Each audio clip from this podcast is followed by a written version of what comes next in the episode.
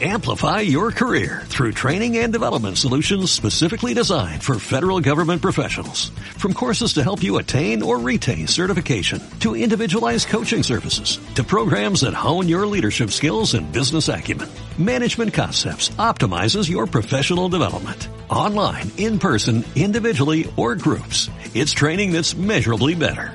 Learn more at managementconcepts.com. That's managementconcepts.com.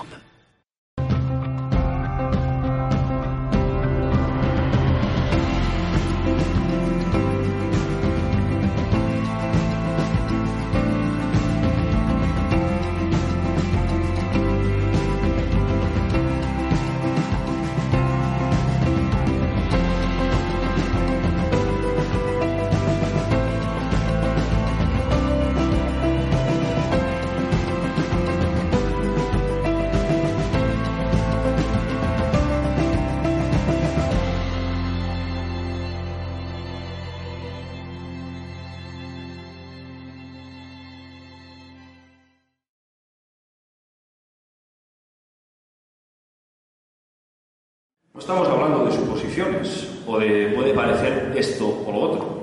Estamos hablando de textos muy concretos que hablan de máquinas voladoras y se molestan incluso a relatarnos su funcionamiento a través del mercurio como combustible. Además se describen proezas tales como eh, que los, los vimanas eran capaces de tomar imágenes en vuelo, tomar fotografías de las naves de los enemigos, incluso grabar conversaciones a largas distancias algo creo yo demasiado explícito ignorarlo. El Tantyur o el Kanchur son dos libros tibetanos que citan a unas extrañas perlas voladoras, unas plataformas que eran capaces de transportar a cientos de personas incluso hacia otros planetas, o sea, hacia otras galaxias. Estas naves no solamente eran pilotadas por los dioses, los dioses mismos se las ofrecían como regalo eh, a, los reyes, a monarcas o a los miembros de la realeza. Siempre eh, parece que, de alguna forma, estos linajes de sangre están relacionados con los dioses de una forma muy directa. En el Ramayana se dice lo siguiente: un hombre puede viajar, perdón, puede utilizar esta nave para trasladarse, para trasladarse de forma maravillosa y cubrir grandes distancias en el cielo. También con estos métodos se puede construir un bimana tan grande como un templo. Debe de haber cuatro depósitos de mercurio en su interior. Cuando son calentados por medio de un fuego controlado, el bimana desarrolla un poder de trueno por medio del mercurio. Una vez más, el tema del mercurio está presente.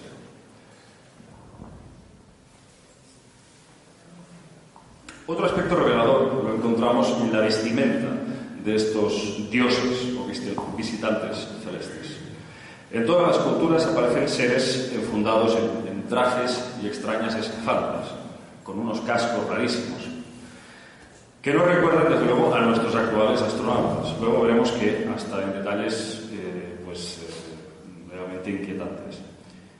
Estas imágenes que vemos, eh, esta fotografía del centro eh, pertenece a las esculturas Do, creadas en el 500 a.C. y utilizadas en Japón para rituales de fertilidad.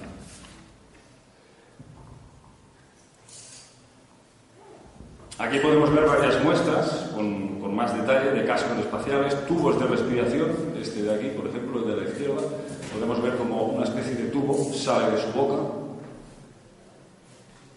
y, eh, bueno, en general un buen repertorio de accesorios que parecen cumplir con algo más que un fin decorativo. En la imagen de, abajo, eh, a, la, derecha, podemos ver eh, una figura que nos recuerda vivamente a una cápsula espacial. Esta, esta figurilla fue encontrada en las ruinas de Tuspa, el actual Toprakale, en Turquía. Tiene una antigüedad de unos 3.000 años y aquí podemos ver como una especie de, piloto a bordo, que le falta la cabeza, por cierto. Y eh, detrás podemos ver todo un complejo sistema de, propulsión. Bien, en la Amazonia brasileña, a orillas del río Fresco, eh, nos encontramos con la tribu de los Cayapó.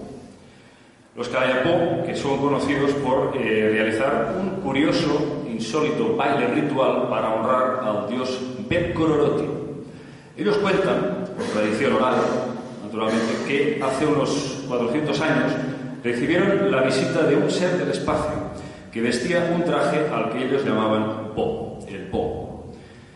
Este ser se presenta en su poblado, aparentemente en son de paz, y les advierte a, estos aldeanos, a esta tribu, que por favor no se acerquen, que el, traje es peligroso. Haciendo caso omiso a su advertencia, los guerreros del, poblado se acercan, lo tocan, tocan el traje y quedan automáticamente, automáticamente desintegrados.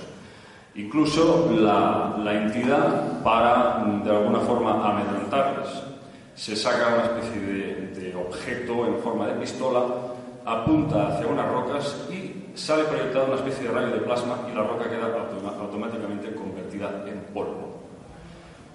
Eh, a partir de ese momento, el ser llamado Pecororoti eh, intima con esta tribu y decide quedarse eh, unos cuantos años con ellos para instruirles. Eh, consigue pues, enseñarles a, cultivar la tierra, les enseña leyes, educación y hasta incluso les instruye para que hombres y mujeres eh, consigan vivir en armonía, con igualdad de sexo. Les dijo, les enseñó que mientras el hombre posee la fuerza y el impulso, la mujer estaba gobernada, ay, perdón, estaba, eh, digamos, más dotada para gobernar porque tenía el don de preservar el conocimiento con perseverancia. Desde, ese momento, eh, desde que recibieron esta enseñanza del Pep Kororoti, el pueblo de los Kayapo está gobernado por las mujeres. Entonces, eh, es eh, muy, muy simbólico y muy curioso que desde que el Pep Kororoti se fue, les abandonó, supuestamente, prometiendo regresar, prometiendo regresar, eh, los Kayapo realizan un baile ritual en su honor y confeccionan una especie de traje con hojas de palma para, eh, digamos, emular al antiguo astronauta. Incluso, ahora no, he puesto un vídeo para que se vea en movimiento, pero es muy curioso incluso la forma en que hace el baile porque eh, parece como una especie de astronauta moviéndose en la ingravidez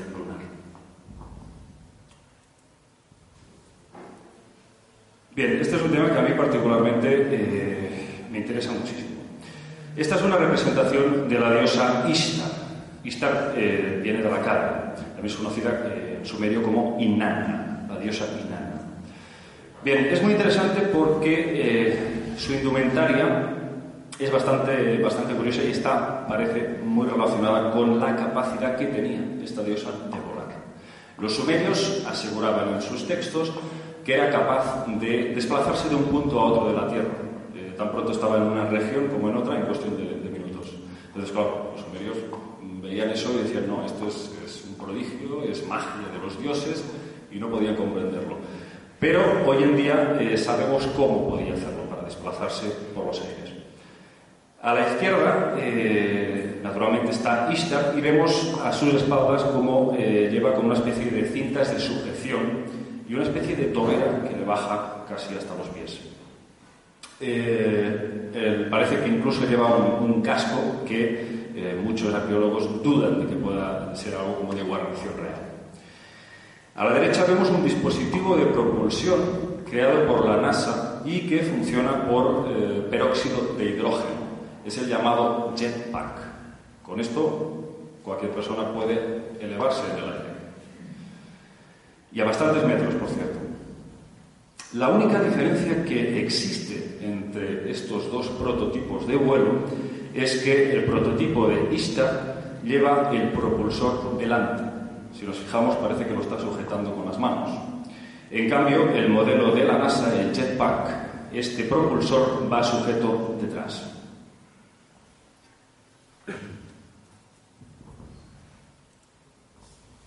Bien, aquí a la izquierda tenemos al dios del sol y dios del fuego, eh, Shamash, quien eh, Shamash eh, viene de la calle, en su medio era llamado, conocido como Utu.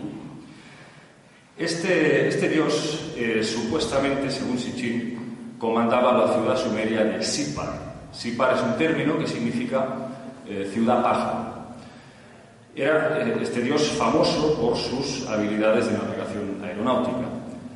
Y eh, yo creo que realmente esas dos alas con, con, el cual lo representan pues guardan una cierta similitud con otro modelo del jetpack.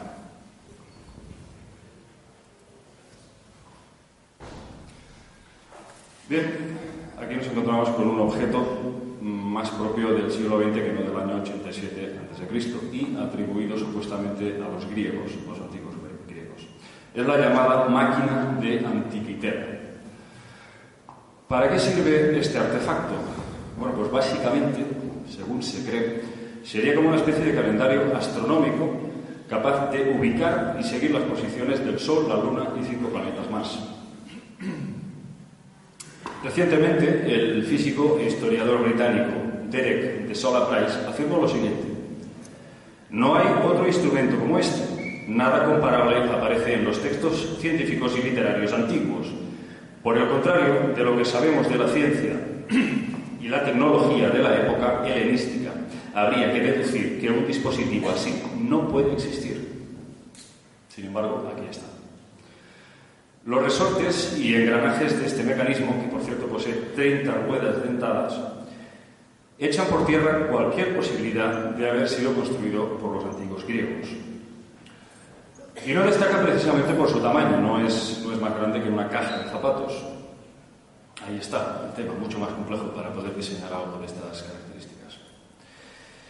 La máquina eh, supuestamente se basaba en un calendario de 365 días, pero en los dos diales traseros se podía calcular el tiempo con dos ciclos astronómicos. El de Calipo, de 76 años y 940 lunaciones, y el de Saros, de 18 años y 223 lunaciones. Con lo cual se podían llegar a predecir con este objeto eclipses solares y lunares. Una pregunta que nos hacemos casi todos los que investigamos estos temas es ¿por qué era tan importante el cómputo del tiempo para nuestros ancestros. Desde luego no importa si fueran griegos o mayas o africanos. Los dioses les dieron todo el conocimiento necesario para, digamos, calcular los ciclos cósmicos y terrestres. Hace, no sé, recientemente la Hewlett Packard escaneó la máquina de Antiquitera y finalmente dividieron sus partes en 82 fragmentos. Aquí podemos verlos imagen de la derecha. Complejísimo. Bien, dentro de la geometría sagrada, este símbolo es conocido como la flor de la vida, el de arriba. La flor de la vida supuestamente eh, contiene dentro de sí todos los patrones de la creación, el lenguaje primario del universo, en cuyos patrones geométricos se halla el origen de todo y que está en toda forma de vida, en las células, en los genes, incluso en las flores o en los animales.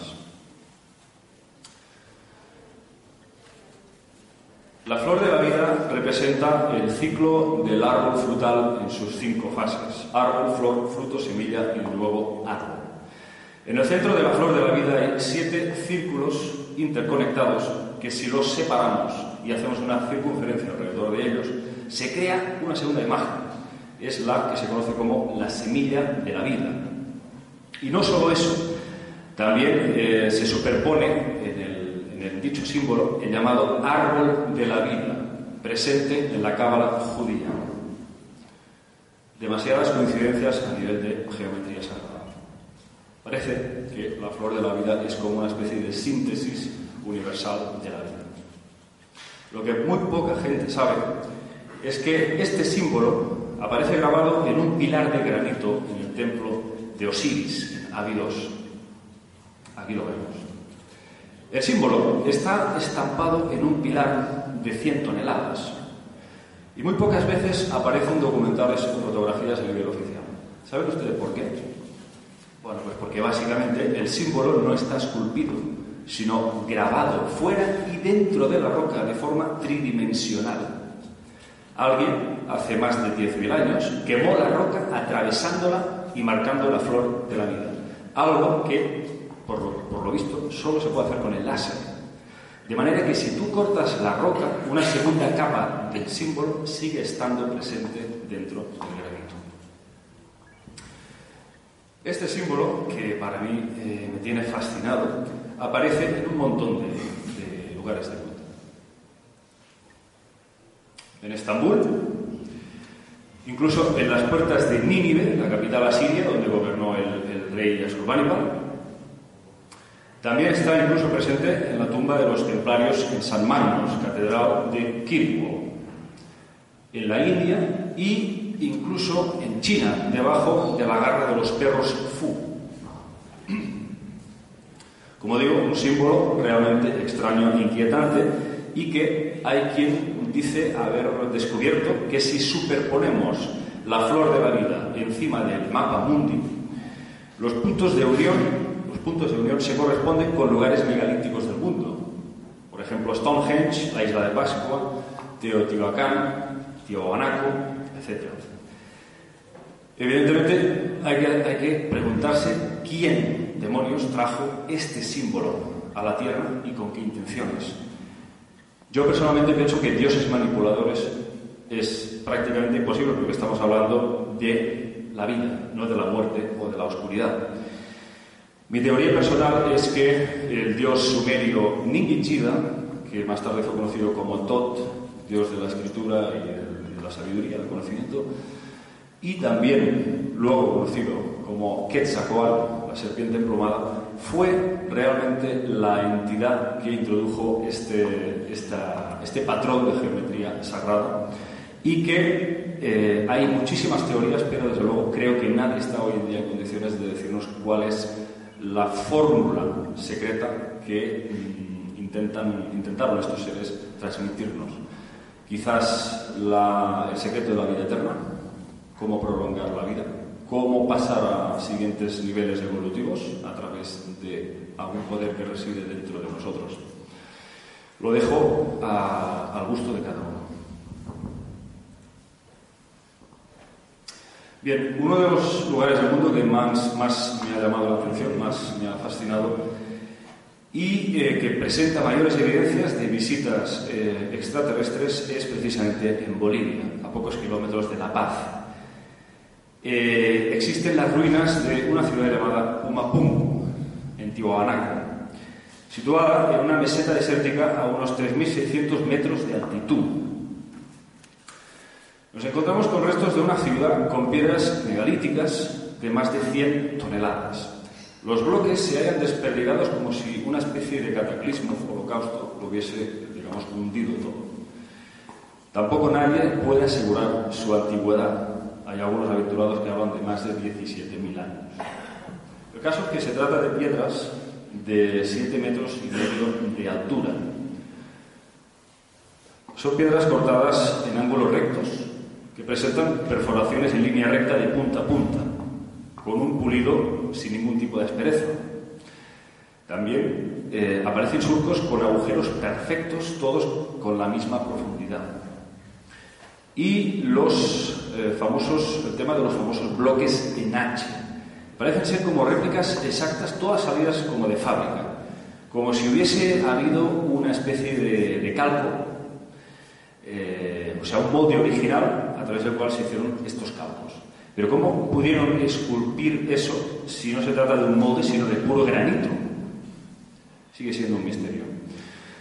Si esta gente, esta cultura, utilizaron herramientas, ¿dónde están?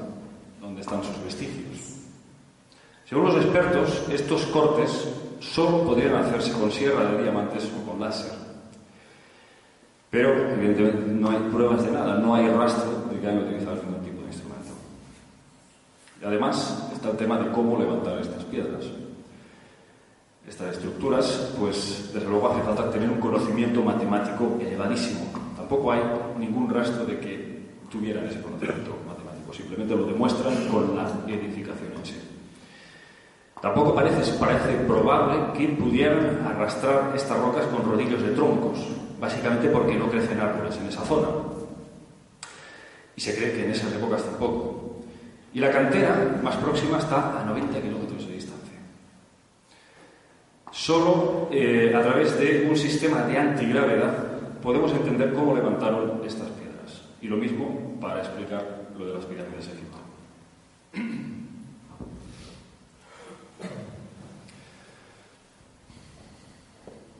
Bien, eh, vamos a hablar ahora sobre el tema de las increíbles similitudes que parecen existir entre la ciudad de Teotihuacán, México, y las pirámides egipcias mismas. El investigador Robert Wauwald, yo les recomiendo a todos ustedes que lo lean, porque son muy interesantes sus, sus obras, sus investigaciones, como digo, Robert Bauwald fue de los primeros en asociar la distribución de las pirámides de Keops, Kefren y Micerinos con la posición en el cielo del cinturón de Orión. A parecer seguía la misma eh, correlación de posición y orientación. Pero, eh, ¿qué ocurre? Hay, un fallo. Las pirámides de Teotihuacán, la llamada ciudad de los dioses, siguen eh, también el mismo patrón en relación a Orión, pero falta una pirámide.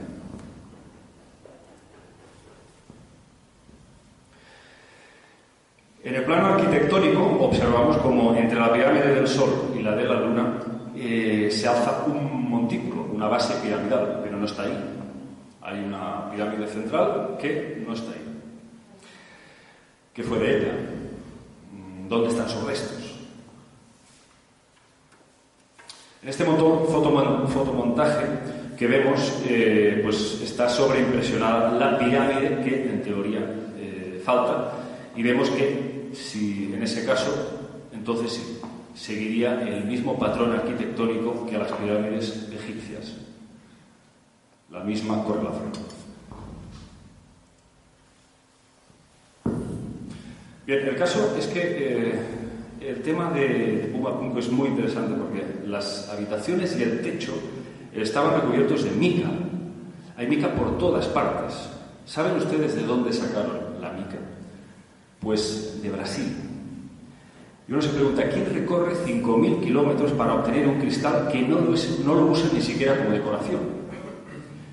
La mica, por lo visto, tiene propiedades como aislante eléctrico y soporta altas temperaturas. Quizás debiéramos eh, encontrar las razones de su utilización a través de estas propiedades que posee la mica. ¿Para qué eh, demonios recubrieron, recubrieron todo con mica?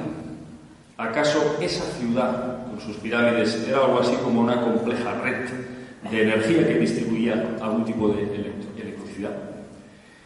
Con la mica, al parecer, a la vista de sus propiedades, eh, probablemente podían evitar cortocircuitos o sobrecargas internas. Hay quien sostiene, esto es una teoría muy, muy, muy aventurada, pero voy a decirla. Hay quien sostiene que tanto Teotihuacán como las pirámides egipcias eran poderosos generadores electromagnéticos que cumplían con la función de sujeción de los ejes magnéticos de la Tierra para evitar una inversión de los polos. Me parece un poco aventurado, pero simplemente son teorías.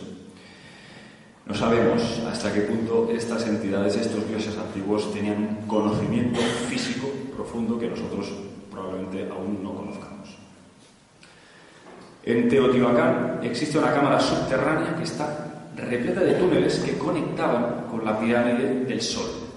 Estos túneles también estaban recubiertos de gran cantidad de mica, como si una red eléctrica interconectara toda la ciudad. La mica supuestamente era utilizada para repeler el calor y como escudo protector de posibles radiaciones.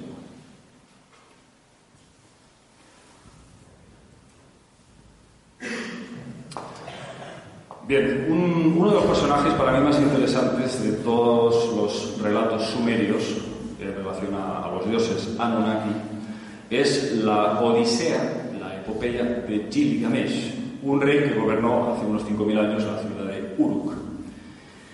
Gilgamesh era famoso y conocido por haber desafiado a los dioses en busca de la inmortalidad. Él puso en jaque a todos los grandes dioses para encontrar precisamente el secreto de la gran longevidad de estas entidades.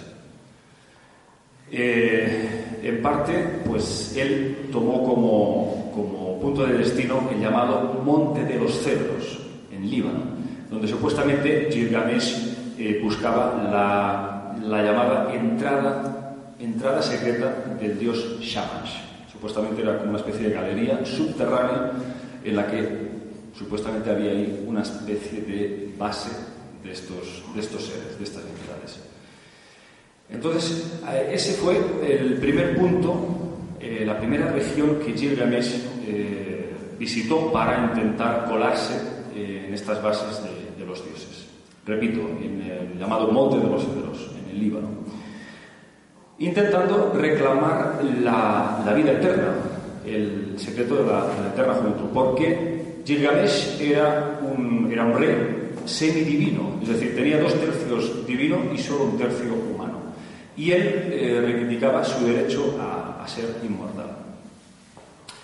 El caso es que aquí lo que aquí viene a continuación es, eh, nos recuerda bastante a un robot. Al parecer, un siniestro monstruo, descrito en estos textos, custodiaba la entrada, de, eh, la entrada del dios Shamash. Su nombre era Huwawa. Aquí podemos verlo a, la derecha arriba. Eh, era el guardián de la entrada de Shamash, y así es descrito en la epopeya de Gilgamesh. Huwawa es una máquina extraordinariamente construida. Su rugido es como una inundación, su boca es fuego, su hálito es muerte. Puede oír a una vaca moviéndose a 60 leguas y su red puede capturar desde gran distancia. La debilidad se apodera de los que se acercan a las puertas del bosque. Yo creo que aquí el relato está describiendo claramente mm, lo que actualmente podríamos considerar como una especie de robot con sistemas de radar dotado de armas que arrojan fuego, gases radiactivos e incluso campos magnéticos paralizantes.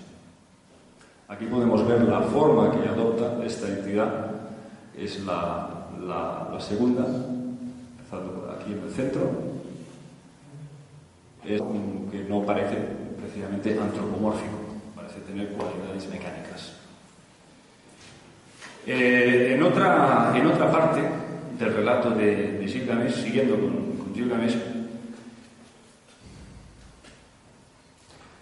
aquí en, en, en, el monte de los cedros, se supone que estaba la ciudad de Palme. Ahí había una especie de plataforma. Eh, por ejemplo, hay eh, investigadores como Matt Agrest, que fue de los primeros en decir que esta plataforma de piedras del Líbano era algo así como una plataforma de lanzamiento espacial. Fue de los primeros en aventurarse eh, con la teoría de los astronautas antiguos. Ahí, muy cerca, se encontraba Gilgamesh a punto de llegar a su lugar de destino, y despierta en plena noche oyendo un estruendo espantoso. Abre los ojos y describe así su visión. La visión que vi, yo les pediría a todos ustedes, antes de leerla, que observen este cohete de la NASA a punto de ser lanzado al espacio. La visión que vi era totalmente horrible.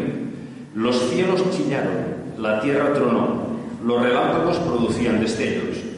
Una llama subió vertiginosamente, las nubes se hincharon, llovió muerte. Entonces el brillo desapareció, el fuego se extinguió y todo lo que había caído se convirtió en cenizas. Yo creo que la visión nos ilustra con, asombrosa, eh, con asombroso detalle y exactitud el despegue de un cohete o nave espacial propulsada. ¿Cómo eh, es posible que estemos hablando de ingeniería, matemáticas, tecnología en un pasado remoto? Pues es que no me cansaré de repetirlo. Una, y otra vez la respuesta siempre parece. Y la tenemos a nuestro alrededor. Solo hay que moverse un poco y viajar. No importa que sean aztecas, egipcios, todas las culturas hablan de lo mismo. Estos dioses fueron los instructores en nuestro pasado. Yo creo que solo se podría resumir esto con una, con una frase. Casi todo el mundo sabe que estos seres estuvieron aquí y muy pocos tienen la valentía de decirlo públicamente. Muchas gracias.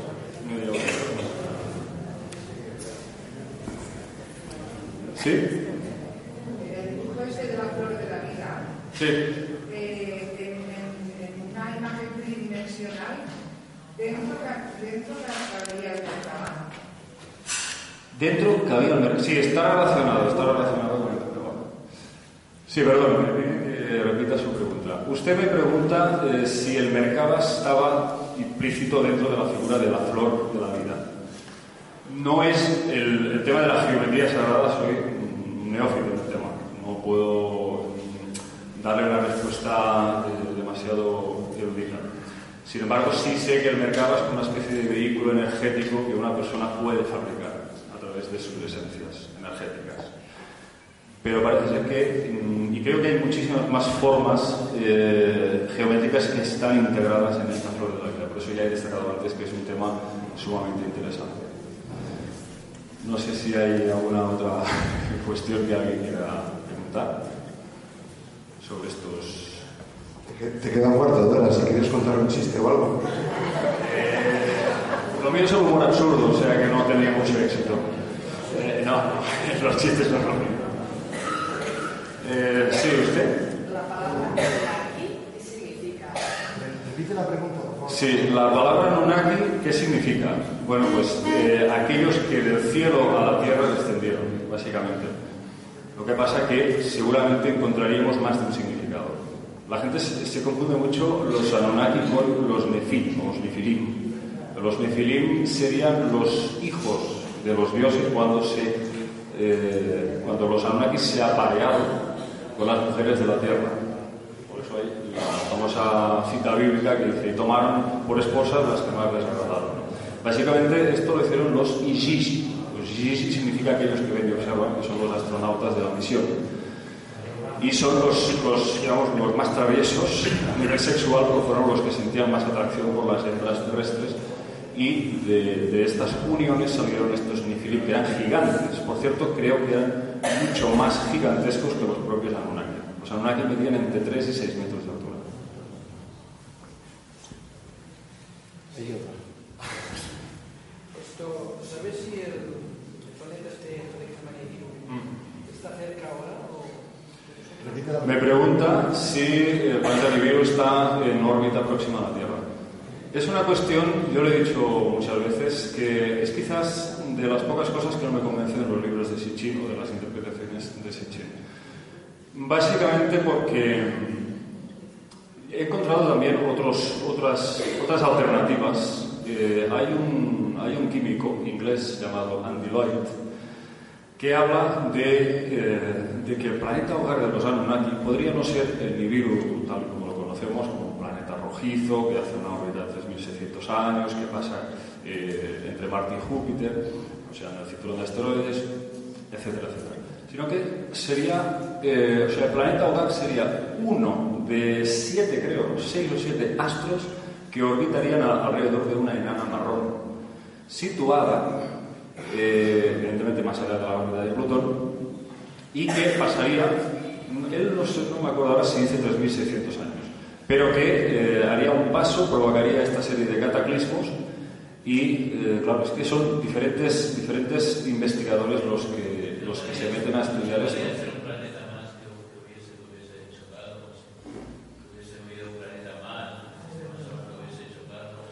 El famoso planeta X, que es lo que se ha intentado explicar siempre, se cree verdaderamente, muchos astrónomos lo creen, de que hubo eh, un planeta que debía de tener una masa importante porque perturbaba eh, pues, Neptuno, Nept- que era así, Urano y Neptuno, Urano y Neptuno. Y estaban buscando precisamente este planeta perturbador cuando en 1930 Clyde Tombaugh descubre Plutón, pero Plutón es demasiado pequeño, mm, su masa es, es- imperceptible para esos dos gigantes gaseosos, entonces se quedan, se quedan ahí igual, eh, buscando este supuesto planeta X y nace el mito del planeta X. Sitchin acogiéndose a esta premisa, introduce su teoría de, de, de Nibiru. Él hace sus traducciones, interpreta que Nibiru significa pues, planeta de cruce, porque pasa estos X años, 3.600 años, pero eh, a mí no me acaba de convencer. Yo me pregunto si no estamos hablando quizás de un agujero negro o de un portal interestelar. Porque Sitchin no cita eh, demasiado en sus libros, en sus libros, en sus teorías, el hecho de que hay un manejo de las cualidades del espacio y tiempo. Estamos hablando de entidades que están, digamos, más en un nivel de física cuántica, que eran capaces de abrir portales dimensionales. Se habla, se habla de muchas puertas. Por ejemplo, yo te puedo citar eh, la ciudad de Tilburg. Estaría pues, en, en, las inmediaciones del monte Santa Catalina, en la península de Sinaí, o, eh, también eh, conocido como monte Macho. En Tilburg, que creo que es algo así como la ciudad de los cohetes ígneos, era, era eh, también era conocido como la, la, la puerta de los dioses. Y ahí hay mucha historia que, claro, si tienen ahí una puerta para poder viajar a nivel interestelar, ya no hablemos de vehículos, ya no hablemos de planetas Nibiru, ya es, es como Stargate, la película de Stargate. Entonces hay muchas cosas que, cuidado, Sichil eh, fue muy bueno para introducirnos en todas estas cuestiones, para eh, despertarnos un poco a esta manipulación que hemos estado siendo sometidos a nivel histórico, a nivel, todos los niveles, y es el que de alguna forma ha abierto la caja de Pandora para que busquemos por nosotros. Pero eso no significa que sea un Mesías, eso no significa que esté en lo cierto al 100%. Tenemos todo derecho a eh, cuestionarle y hacer estudios paralelos, investigadores como hay buenísimos, arqueólogos, y que no están de acuerdo con él al 100%, aunque se le debe de tener mucho respeto y para mí fue Sichit eh, uno de los que, que aparte de, que dicen que los polos magnéticos de la Tierra se están desplazando, ahora hay científicos que dicen que se están desplazando los polos físicamente. Perdón. Que los polos magnéticos de la Tierra se están desplazando. Se han desplazado bastante. Vale, vale, eh, me pregunto. hay, hay, hay científicos que dicen que ahora son los polos físicos los que se están empezando a verticalizar. Mm, ¿La pregunta? Sí, me preguntas si, porque los, los polos magnéticos se están eh, invirtiendo y los científicos ahora están percibiendo que los polos físicos también se están, eh, digamos, cambiando. Sí. Eh, es posible, si ocurre, si ocurre algo de estas características, de esta magnitud, pues haría muy buenas, porque estamos hablando de, un- de que las tierras se correrían, o sea, sería un holocausto. Esto sí sería un verdadero apocalipsis, pero mm, tampoco puedo darte más información. Creo que es muy especulativo todo esto, ¿eh? muy especulativo. Y aparte, si es que ocurre algo, creo que estaría más relacionado con el Sol, con las tormentas solares, porque afectan muchísimo de la Tierra. ¿Sí? Yo recuerdo eh, cuando vosotros investigadores eh, a identificar en las que solamente se puede calcular si, si, si se ocurre acudir a aquellas personas que contactan los medios, muchos de ellos especializados, para ver si pueden desbloquear y pues, si lo hacéis o lo hacéis. Sí, pero a veces es, es un poco... Sí, este señor me pregunta si, eh, bueno, los investigadores que estamos intentando siempre encontrar cosas a nivel físico palpable, a veces recurrimos también a mediums y a personas sensitivas que puedan darnos algún tipo de información más, un plus extra, extrasensorial, nunca mejor dicho. Bueno, yo soy de los que eh, sí lo hago, o sea, sí. Lo que pasa es que eso no significa que me los crea, es decir, yo sé que el fenómeno en sí existe, ha sido probadamente eh, experimentado, Mm, hay un fenómeno llamado mediunidad, que es, es canalizar mensajes y estas personas, pues bueno, a lo largo de mi vida he podido conocer algunos de ellos. Pero yo, la verdad, a día de hoy no he encontrado aún una evidencia clara de alguien que te pueda eh, decir algo al 100%. Generalmente este tipo de personas te dan información válida en algunos momentos y en otros momentos te quedas ahí que no, no nada. Entonces es, muy, es un tema muy complejo el mundo de los contactados y de, la- de los sensitivos. ¿no? Yo estoy abierto a ello, pero mm, soy también un poco empírico. Intento moverme con cosas que se puedan eh, palpar un poquito, porque es que es, es muy complejo. Incluso la astrología, que yo me dedico desde hace muchos años también a la astrología, pero es que la astrología es un tema que haces una estadística y ahí están los resultados, no hay más que verlo. Hay incluso unas características físicas palpables, o sea, eh, los astros nos influyen a nivel genético. No es cuestión de decir, sí, es que la luna influye en los líquidos del cuerpo, no, no, es que ya no solo eso, es que afecta a los genes, a la constitución, no solo a la personalidad, sino tener una nariz más larga, en plan Pinocho, o, ser más bajito o ser más alto. O sea que es que es determinante. Ahora bien, esto es una cosa que se puede probar. Nada más tienes que tener un poco la mente abierta y un cierto grado de intuición. Pero el tema de, de los medios que aportan informaciones sobre el futuro de la humanidad, etcétera, etcétera, cuidado porque es cobijo fácil para eh, crear fanatismos, sectas, historias de estas.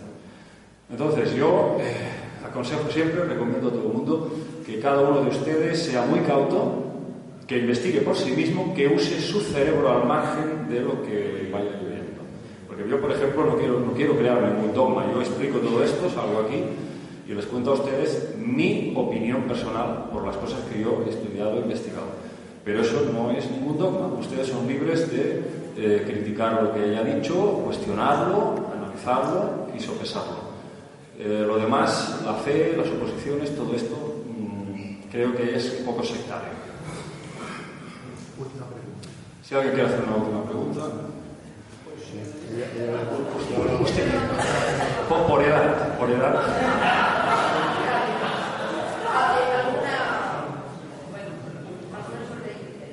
Una pregunta que quería hacer. Eh, tengo entendido que Sisto Paz ha hecho alguna conferencia en las Naciones Unidas referente a las visitas extraterrestres. Sisto Paz, que tengo entendido que en las Naciones Unidas hizo alguna conferencia sobre las visitas extraterrestres. ¿Usted cree que en el planeta los gobiernos están al tanto de estas visitas pasadas o presentes o futuras? Eh, hace poco, recientemente, ah, sí. usted me pregunta si en las embajadas de diferentes países cree usted que existe, digamos, un cierto grado de información sobre las visitas extraterrestres. Me pregunta sobre si Sixto Paz ha estado en una de estas embajadas dando un discurso. Bien, sobre Sixto Paz, eh, no lo conozco, lo, lo he tenido delante, he tenido algún intercambio, pero vagamente, o sea, no puedo juzgarle tampoco, pero, eh, bueno, el tema de la, bueno, iba a decir secta o fundación Rama, ¿eh? Rama es amar, ¿no? Rama es amor, o algo así, bueno, era, era ese el, el logo. Bueno, pues qué decir, ¿no? De su hermano, de Carlos Paz, una rivalidad muy grande entre ambos, al final se fraccionó en 1990 en el Vendrell, el Sixto Paz dijo basta, eh, acaba el grupo, el grupo. Yo personalmente pienso que Sixto tiene un- una experiencia perfectamente posible que la haya vivido. Lo veo una persona que hasta cierto punto pues incluso me, me resulta sincera. Pero no me creo eh, ni vamos, ni de trozo, ni el 80% de, todo lo que dice, que ha estado en Ganímedes, que ha subido naves espaciales, que no sé qué. No me lo acabo de creer, aunque siento respeto hacia él y mm, creo que hasta cierto punto es una persona que ha sido sincera, sobre todo desfragmentando lo que ya se había convertido en una secta, pero vamos, en toda regla. Aquello estaba descontrolado. Entonces, por ese tema, la verdad, mm, hay que echarle puntos. ¿eh? Echarle puntos a, a Sixto Paz. Si ha dado una conferencia o no en una embajada, no tengo ni idea. Y ahora, recientemente, ya que comenta usted eso, pues se habla de un caso eh, en, la, en Perú, en la embajada del Ecuador en Perú, en donde se dice que en el año 78 se presenta un señor diciendo que es un extraterrestre, que procede de no sé, se sabe dónde, un chico joven, aspecto atractivo, tal, y les dice que en unos días van a haber una serie de cambios políticos, económicos, sociales, etc. No conozco el caso con, con exactitud, es un poco así referenciado. Pero parece ser que eh, algunos miembros de esa embajada llegan incluso a tener eh, conversaciones a diario con este extraño personaje y se van reuniendo con él y eh, este, uno de estos eh, de la embajada le dice, bueno, vamos a ver, si todo esto que dices eh, es verdad, demuéstramelo. Y se ve que el ser incluso llega un momento que se saca como una especie de objeto que puede verse eh, no sé en cuántas dimensiones, eh, él mismo en ese momento. Como si ahora mirara yo por aquí un objeto y me viera eh, con todos ustedes aquí, como, como si hubiera una cámara oculta. Entonces el hombre se queda ahí flipado y dice, ostras, ¿qué es esto? Creo que uno de ellos, uno de los embajadores, se cabrea y le dice, ¿y qué pasa si ahora le detenemos a usted? ¿Qué vas a hacer? ¿no? Así como en plan desafiante. Entonces él dice, ven, ven, se van para afuera y el ser desaparece. Y en otra ocasión da, eh, bueno, se produce un avistamiento, es decir, salen estos, estos de la embajada custodiando a este personaje y aparece un ovni, una nave eh, estacionaria encima de ellos. Incluso les invita a subir a bordo. Los hombres acojonados le dicen que, que no, que ni hablar. Eh, entonces parece ser que todos esas, esos vaticinios que hizo este, este señor, este supuesto extraterrestre en la embajada, se cumplieron a rajatabla. Mm, Pero no sé más del tema y creo que intentaron mm, silenciarlo bastante. Bien, muchas gracias.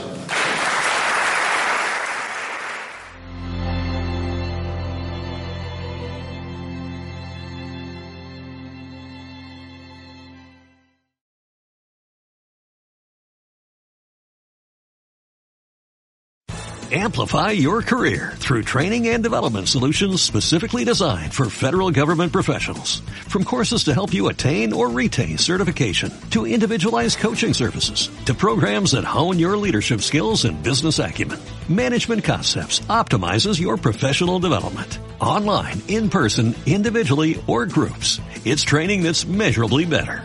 Learn more at managementconcepts.com. That's managementconcepts.com.